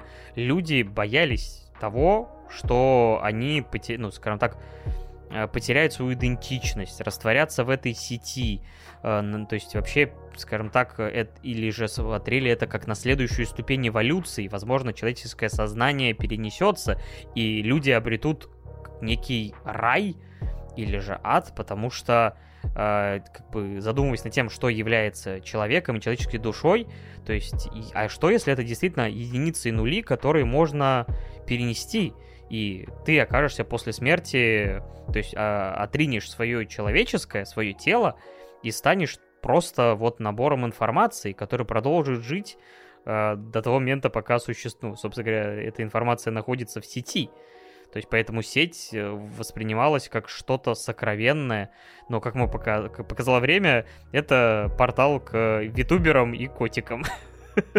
Но здесь, опять же, важно понимать то, что YouTube э, и YouTube, и все остальное, и котики, это же всего лишь часть интернета и часть той сети, в которой мы находимся. То есть у нее, э, как мы до этого и говорили, отсылаясь к Шреку, что это как лук. вот. Очень многослойно, и поэтому там можно найти всякое. Вот. И здесь вот, кстати, стоит еще заметить, что действительно эксперименты Лейн это такое произведение, которое ну, стоит пересматривать. Знаете, вот как с книгами некоторыми. Я вот очень люблю, например, «Мастера Маргарита» э, произведение, и я перечитывал его уже пять раз, и с каждым годом, чем старше я становлюсь, чем, соответственно, больше опыта у меня появляется, тем больше, чем больше я рефлексирую и как бы, ну, совершенствую себя и совершенствую свой разум, тем больше разных деталей, разных вещей я начинаю замечать в этом произведении, и здесь абсолютно так же. То есть во втором просмотре Лейна я не могу сказать, что мне стало проще смотреть Лейн. Вообще ни разу. То есть э, э, я помнил некоторые кадры, некоторые моменты и так далее и тому подобное, но вот цельной картины у меня все равно в голове не было. И поэтому, то есть второй просмотр для меня примерно по ощущениям, по крайней мере, стал таким же абсолютно, но выводы, которые я из этого всего сделал, которые я подчеркнул для себя, они очень сильно отличались от того, что было вот когда-то давно, еще там в 2007, 2008, 2009 годах, которые я сделал при первом просмотре. И это, конечно, очень дорогого стоит, и это, ну, очень классно с позиции того, что и сам автор, ну, то есть, представляете, смог создать такое произведение, которое не то, что даже не теряет свою актуальность, оно э, раскрывается с абсолютно разных сторон. В зависимости, опять же, от тех усилий, которые вы во время просмотра смогли Э, приложить к этому произведению. И здесь ты, кстати, правильно заметил насчет того, что, как бы, получается, произведение своей эпохи, когда, собственно, мы стояли там в технологическом прорыве, и, соответственно, перед нами была вот эта пропасть неизвестности того, к чему это, собственно, приведет. И в Лейн это тоже очень классно отображено, то есть вот э, та же самая сеть, так называемая, хотя э, там получается перевод не совсем точный, то есть там не просто сеть, оно на английском называется словом wired, то есть это провод, проводной. Вот, и проводам здесь отделен, ну, как Паша правильно заметила, выделена целая отдельная, э, прям вот чуть ли они выступают чуть ли не второстепенным героем в этом произведении, когда они просто показываются в кадре и гудят, тебе становится действительно по-настоящему неуютно. То есть это такой прям э, на грани жуткости триллер в исполнении эксперимента Лейн, когда все атмосферы тебя вот действительно выбивают из зоны комфортной, и тебе, и тебе становится просто неуютно, находясь даже в каких-то, казалось бы, уже привычных ситуациях э, в современности. Вот. И здесь, э, собственно, эксперименты Лейн говорят одну простую вещь о том, что э, когда вот, собственно, появилась так называемая сеть, то есть люди начали изменяться. То есть стал вопрос о том, что люди изменятся, наш мир изменится навсегда. И страх этих изменений, он, собственно, вот э, выходит из э, создания как раз-таки вот этой сети. И фишка в том, то, что действительно так же и есть по факту. То есть, когда произошла вся вот эта цифровая эпоха, когда мы, собственно, у нас появился интернет, доступ к сеть, к сетевому взаимодействию с любой точкой мира в любую э, в любой точке планеты и так далее и тому подобное, мы стали действительно другими людьми по факту. То есть мы уже, то есть это как примерно, знаете, вот э, в средневековье э, если ее сейчас сравнивать с современностью, то э, люди сделали действительно такой шаг, что это прям действительно изменило целое человечество, как говорится.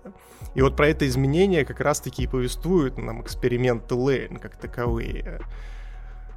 Вот.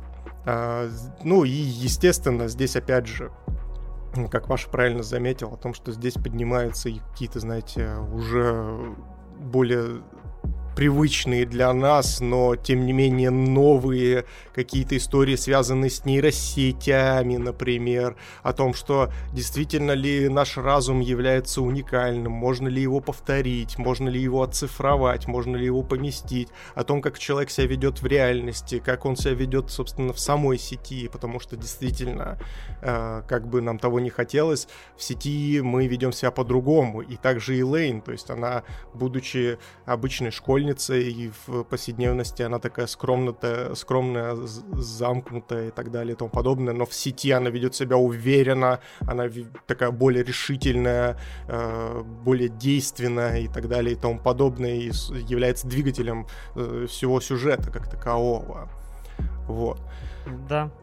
Так что, опять же, это очень многослойное произведение, которая может вас оттолкнуть еще на входе, потому что действительно, мне кажется, не каждому это подойдет. Это может быть просто то, что вы не хотите находиться в таком настроении и состоянии. Вы не хотите, не знаю, просто вот искать эти э, кусочки пазла. Потому что на самом деле, да, опять же, это произведение, которое от вас требует внимательности, требует, э, как бы говорю, какой-то эрудированности, иногда вбрасывает какие-то факты, и которые, опять же, играют роль там только спустя там определенное количество времени. И далеко не каждому такой просмотр подойдет, но мне кажется, что такое произведение, которое во многом знаковое, э, определяющее эпоху стыка тысячелетий, как э, вот такое даже в некоторой степени предзнаменование вообще цифровой эпохи, э, которая фрустрирует на это, рефлексирует на эту тему и довольно интересно делает выводы, которые действительно становятся только даже в некоторой степени актуальнее спустя почти 25 лет с э, выхода аниме. Это, как минимум, знаете, такой интересный музейный экспонат, с которым, мне кажется, стоит ознакомиться вне зависимости от того, уйдете вы под просмотр довольными или нет. Но будет о чем рассказать. Это правда, это правда. Здесь бы я хотел, наверное, уйти немножко в спойлеры, чтобы пообсуждать вообще общую концепцию, но там, к сожалению, без объяснения э, каких-то сюжетных моментов уже не получится это сделать, поэтому дальше, ребят, будет, будет небольшой блок спо- со спойлерами, но я вам от себя очень рекомендую обратить внимание на Лейн. Это будет очень непростой просмотр. Это будет я бы даже сказал, возможно, местами некоторой пыткой, но если вы хотите испытать себя, хотите испытать, э, ну, не только, опять же, какие-то, знаете, там, э, психические и ментальные свои состояния, но и попытку анализа, то я вам дико рекомендую от себя. Ну, разве что в состоянии клинической депрессии. Смотрите это, пожалуйста. Это правда, это правда, потому что действительно этот э, title может вас запросто разогнать в еще большие скажем так, глубины вашего сознания, и из этого будет достаточно тяжело выбираться, сразу же скажу. Вот. Но Вещай. давай, собственно, немножечко поговорим про посылы, которые зашиты в Лейн и на чем, собственно, они основываются. Все, с одной стороны, достаточно просто и тяжело одновременно, потому что я, по крайней мере, здесь четко считал э, два таких, собственно, философич... философских, собственно, высказывания. Первое сосредоточено на нигилизме, так называемом. То есть это Э, в общем, такое небольшое веяние философии, которое ставит под сомнение общепринятые ценности, идеалы, нормы нрав... нравственности, культуры и фундаментальные понятия, как вот истина, знание, мораль и смысл жизни как таковой. То есть э, люди, которые, грубо говоря, задаются вопросами о том, что а есть ли смысл жизни, например? В классической русской литературе даже был такой персонаж, если не память не изменяет, это Базанов был из э, произведения «Отцы и дети». Базар, Базар. Который был как раз... Базаров. а, который, собственно говоря, был нигилистом, и как ориентир э, как такого персонажа, возможно, если вы в школьной программе это зацепили, но вообще довольно яркий персонаж, знаете, выделяющийся на общем фоне, потому что, э, скажем так, э, такое явление философское, отраженное вот еще в той эпохе, там, условно, там, 150 лет назад, это, конечно, очень интересный взгляд, и эксперименты Лейн, опять же, там, сотни с лишним лет спустя, тоже на эту тему рефлексирует. Да, да, и здесь самый интерес э, вот этого нигилизма в рамках экспериментов Лейн, он сводится к тому, что все описательные части, которые здесь пробрасываются в рамках сюжета, то есть они касаются и самой Лейн, о том, как ее, собственно, описывают со стороны, то есть описывают люди в сети, как ее описывают люди, э, ну, там, из э, реального мира, о том, как, собственно, описывает ее так называемый названный бог, который говорит, э, ну, который с ней коммуницирует э, в один момент сюжета. Это все, восп... ну, не является истиной в последней инстанции по факту. То есть это так называемые мнения. То есть мы, естественно, как вот э, если ты с человеком, допустим, не знаком, то при первом столкновении с ним ты выводишь какой-то первичный анализ. Первичный анализ, и на основе этого ты собираешь свое мнение об этом человеке. Соответственно, его выдаешь, но не факт, что это мнение будет э, обладать вот этой так называемой объективной истиной. Вот. И фишка в том, то, что как раз-таки весь эксперимент, все эксперименты Лейн, то есть все вот это произведение, оно основано на вот этих мнениях, о мнениях о рыцарях, которые, собственно, присутствуют, вот эта хакерская организация, которая здесь есть, и мнение той же э, Татибаны, которые, собственно, э, разрабатывают там железо с софтом и являются мегакорпорацией. И все вот эти мнения, то есть они как раз-таки, э, с одной стороны, вроде как и описывают тот, того или иного персонажа или то иное действие, которое происходит, но это опять же является лишь, знаете, вот э, той самой субъективной точкой отчета.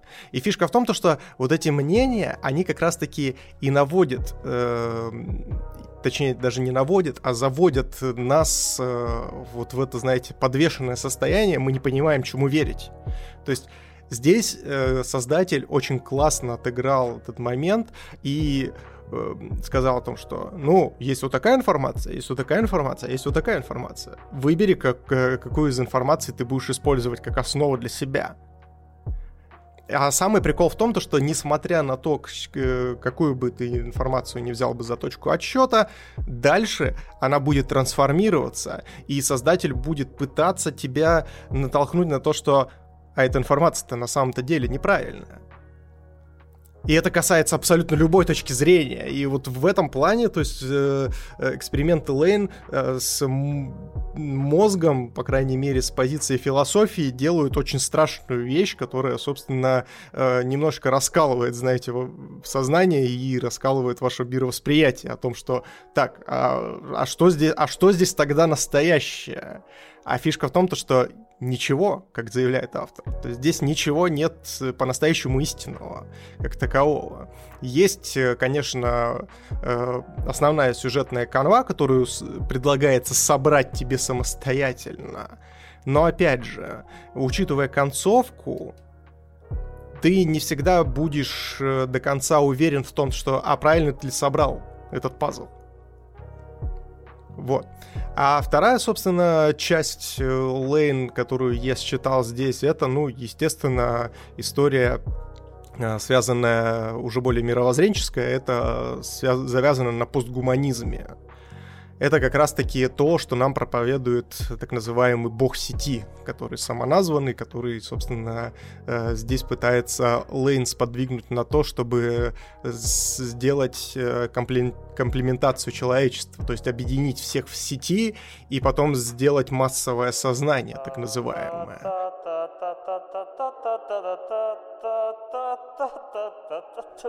Ох уж, ох уж, ох уж эти комплиментисты, блин, проклятые. Да, видимо, в конце 90-х, типа, вы еще не экспериментируете человечество, тогда мы идем к вам.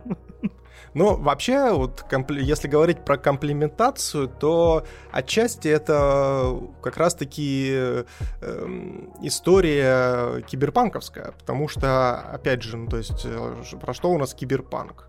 Ну, то есть, как вот именно как жанр и, ну, вот как столбец можно поставить ему вот эту э, утрату индивидуализма. То есть, э, ну, то есть, почему комплементация, по крайней мере, в моем мировосприятии, ну, то есть, не самая хорошая штука, потому что, опять же, то есть, вы объединяете сознание, вы становитесь частью единого механизма, единого разума, в рамках которого, э, ну, по крайней мере, э, нормальное мироощущение человека будет стремиться к тому, э, чтобы максимально выровняться, э, стать таким, такими же, как все, естественно, потерять свою индивидуальность как таковую и, часть, и стать частью вот этого механизма, который в итоге трансформируется. Вот.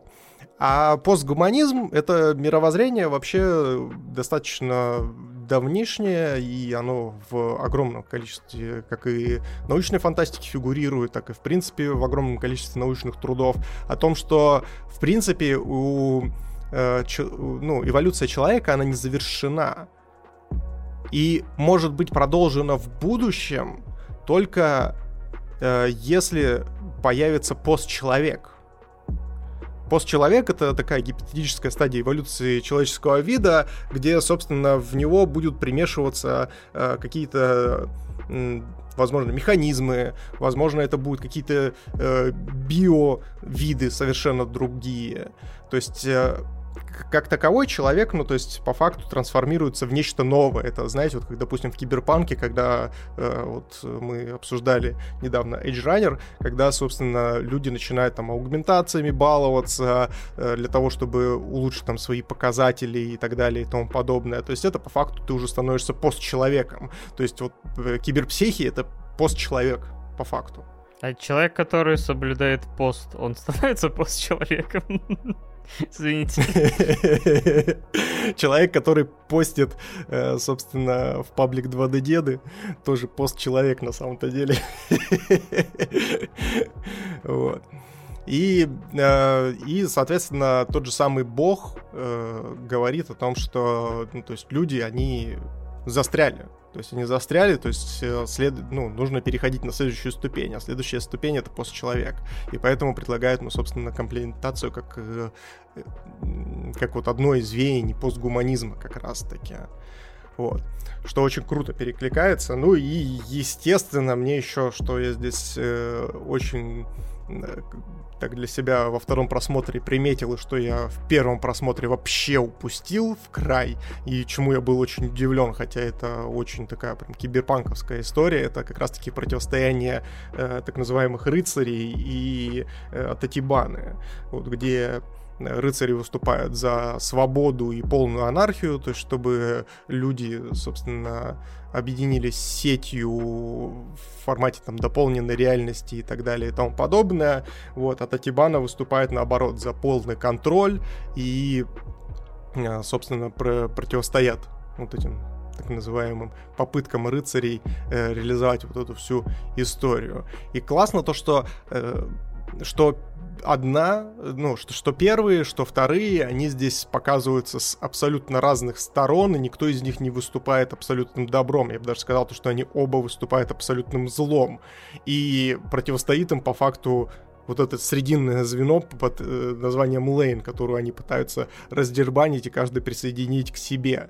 Это, конечно, прям очень интересная такая история, которую я вот прям вот, если честно, вот хоть убей, я вот э, второй просмотр начал, я вот э, даже не вспомнил вообще про эту сюжетную линию, потому что она действительно такая разрозненная и э, разбросанная по всему хронометражу. Мне добавить нечего, кроме Reject Humanity, Return to Monkey.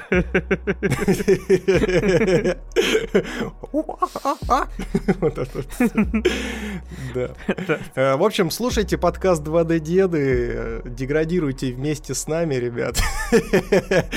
Мы свою комплементацию туманки, собственно, обязательно воплотим в жизнь. Угу. Поставим только противотуманки. А, ужасно. Но я должен был разжижить мозг после того, как ты столько всего философского наговорил. Но вот такое произведение, ребята. О нем можно рассуждать э, во многих плоскостях. Оно многогранно, оно многомерно, но при этом, типа, смотреть его та еще задачка. Это правда, это правда. И причем то, что я озвучил, это даже, ну вот, как мне кажется, даже не, не, не первый и не второй слой. Ну, то есть э, там все гораздо глубже. Заходите можно... на YouTube, Заходите на YouTube, вбивайте эксперименты Лейн и наслаждайтесь разборами. Их даже на русском языке полным-полно разной длительности, поэтому я думаю, что посмотреть на разные стороны на это аниме, опять же, разные авторы, опять же, с учетом того, что сам автор говорит о том, что нет какого-то единой, единой интерпретации своего произведения, следовательно, как бы люди с знаниями, с, скажем так, со своим мнением расскажут вам многие интерпретации свои, которые вас тоже, может быть, захватят, и, не знаю, если вы посмотрели, может быть, вы захотите пересмотреть и найти что-то свое, ну а мы пока рекомендуем вам ознакомиться первично с этим произведением, потому что, как я сказал, это как минимум очень занятный исторический экспонат. Я понимаю, что для людей, которые смотрят, например, только современное аниме, это будет что-то немножко чужеродное по многим параметрам, потому что это действительно абсолютно из другого времени произведение, но весьма-весьма занятная и интересная. Да, подтверждаю абсолютно. То есть разбираться в экспериментах Лейн и чего там можно найти не менее интересно, чем самому, собственно, погружаться и э, искать какие-то смыслы, смыслы в этом произведении. Я же от себя экспериментом Лейн поставлю 9 из 10 невероятная классика на все времена, которую я, скорее всего, спустя какое-то время и еще раз обязательно пересмотрю и, возможно, что-то еще интересное для себя найду и открою. Я же со стороны из лагеря тупорезов поставлю восьмерочку, но я подумал о том, что, может быть, когда-нибудь я вернусь к этому произведению, и, может быть, э, пересмотрев, Э, открою для себя тоже какие-то грани безумия этого произведения и тоже доведу до девяточки, но пока как-то так. Ну да, мы вот сейчас деградируем до уровня обезьяны, я думаю, можно будет эксперимент Лейн уже понять абсолютно. Ну там типа девочка, она что-то ходит, там типа потом комп себе собирает, потом что-то там вот что а, бог, а, там а, цифровое что-то. А, ага. Клево, короче. Палка, бить. Да, поставлю себе на аватарку Лейнс, пусть думают, что я такая вот личность загадочная и типа... Что я особенный. Потому что мама мне так говорит. Когда таблетки суют. В общем, на этом у нас с вами все. Мы проговорили снова, как обычно, почти два часа. Это значит, что есть у дедушек еще порох в пороховницах, и мы будем продолжать записывать подкастик. И уже, в принципе, так как этот подкаст записан в офлайн режиме, то мы решили, что следующий номерной выпуск выйдет уже довольно скоро, и мы просто взяли... Ну, правда, для вас тоже не новость, потому что когда это выйдет, типа, стрим уже пройдет, но для людей, которые, так сказать, не внимательно за нами следят, мы объявим, что мы выбрали первые просто взяли для следующего номерного подкаста э, продолжение Руби, и э, мы из общаги Кавай, которые, собственно говоря, занимали первые два места. Фильмы мы пока решили не брать из полнометражек и просто там взяли э, еще парочку темок, а может быть даже троечку, которые сами хотели бы обсудить, потому что мы в последнее время много чего смотрели, и у нас накопилось о чем поговорить. Да, говорить нужно, потому что на самом-то деле я что-то прям понимаю, что тяжело мне разговаривать после перерыва. Разучился дед разговаривать. Да, да, да, я, я вижу, блин, типа, мы сколько говорили по, про Лейн? Минут 40? Из них, типа, твой монолог занимает минут 15. Да, да, тяжело. Разучились разговаривать. Да, ну, это, знаешь, это всегда радостно, потому что э, когда рядом есть человек, человек, с которым можно собраться и попыздеть два часа, а то и более про аниме, и не только аниме, а всякого там понакидать на вентилятор. Это дорогого стоит. А еще очень радостно, когда у нас есть слушатели. Опять же, благодарим всех за то, что прослушали выпуск до конца. Такие, надеюсь, у нас есть. Э, поэтому тебе наш дорогой слушатель, максимальный респект, потому что э, приятно, опять же, да, когда нас там поддерживают там на стримах финансово, там или э, донатами и всем прочим, но также приятно э, просто, что есть люди, которые нас слушают, и мы видим, опять же, в статистике, что там находятся, опять же, какие-то новые, э, потому что, не знаю, откуда-то что-то на Google подкастах вдруг какие-то прослушивания никогда не было, а вот вдруг э, кто-то там поставит э, лайк на Яндексе и приблизит нас э, потихоньку к тысяче или кто-то там продолжит слушать, несмотря на что, в Spotify. Все это нам очень приятно, мы за всем этим следим. Опять же, особенно приятно, если там будут отзывы, какие-то оценочки, лайки, комментарии. Все это тоже душу дедушкам греет. Огромное вам спасибо. Короче, вы классненькие, мы вас бесконечно меньше, чем три, целуем нежно в ушко, Муа, вы прям бесконечные красавчики, обнимаем вас, приподнимаем, а с вами были мы, 2D дедушки, а конкретно я, Миша Майкл Рэббит, и он, Павел Рекрут девятки. Всего хорошего, пока-пока. Пока-пока.